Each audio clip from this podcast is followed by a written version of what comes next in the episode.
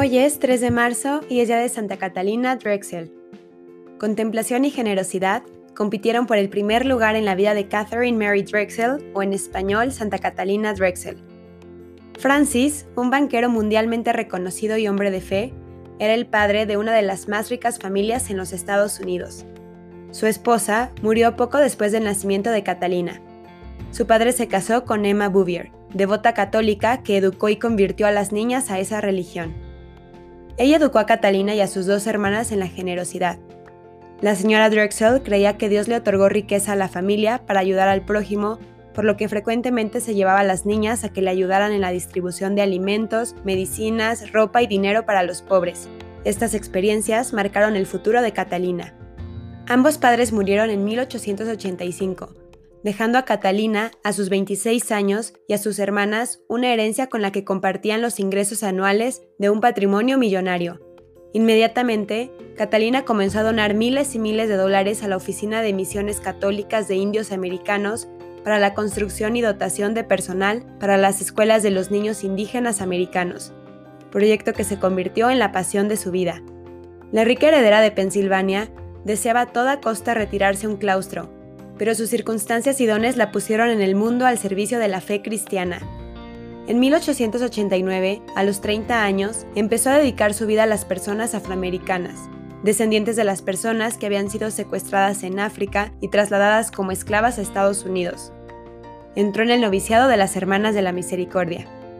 Ella dijo, miré al cielo maravillada de las cosas de Dios y pensé qué tan pequeño imaginamos el resultado cuando escuchamos y actuamos en el deseo que Él pone en nuestro corazón.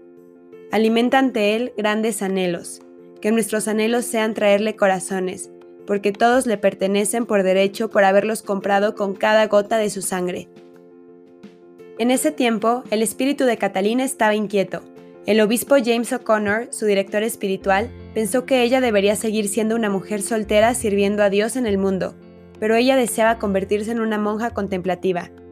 Mi corazón está triste, escribió en 1886, porque igual que una niñita llora al descubrir que su muñeca estaba rellena de acerrín y que su tamborcito estaba hueco, yo también he hecho un descubrimiento horroroso y mi descubrimiento es tan cierto como el de la niñita. Desgajé la muñeca y abrí el tambor y el resultado se me presenta claro y nítido con toda la crudeza de su realidad. Todo, todo, todo, sin excepción, pasará y se irá lejos. En 1891, Catalina resolvió esta tensión fundando una nueva comunidad religiosa, las Hermanas del Santísimo Sacramento para los indígenas y gente de color. La congregación combina la oración y la acción social. En 1904, 104 hermanas ingresaron a la congregación. Catalina estableció 145 misiones católicas, 12 escuelas para los nativos americanos y 50 escuelas para los afroamericanos. Durante su vida, regaló unos 20 millones de dólares principalmente para estas causas. Santa Catalina decía, en paz haz en cada momento lo que tienes que hacer. Si hacemos lo que requiere cada momento, completaremos el plan de Dios, cualquiera que éste sea. Podemos confiar en que Dios se encargará del plan en gran escala mientras nosotros nos ocupamos de los detalles. En 1915, hizo construir la Universidad San Javier en la ciudad de Nueva Orleans, la primera universidad estadounidense para negros. En 1935, Catalina sufrió un grave ataque al corazón. Dos años más tarde se retiró y cumplió el deseo de su corazón. 18 años de contemplación antes de morir en 1955 a la edad de 97 años.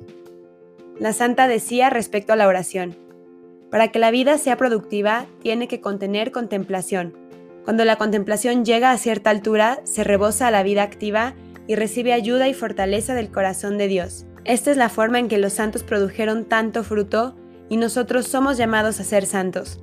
La enorme herencia de Catalina fue distribuida entre las 29 organizaciones benéficas favoritas de su padre. Ni un centavo fue a parar para su propia comunidad.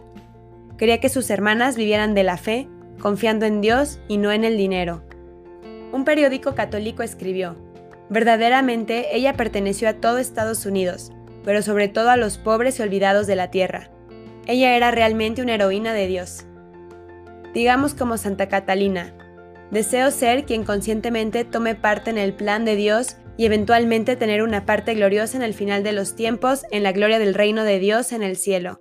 Si somos discípulos de Jesús, seremos felices al ser usados para la salvación de las almas.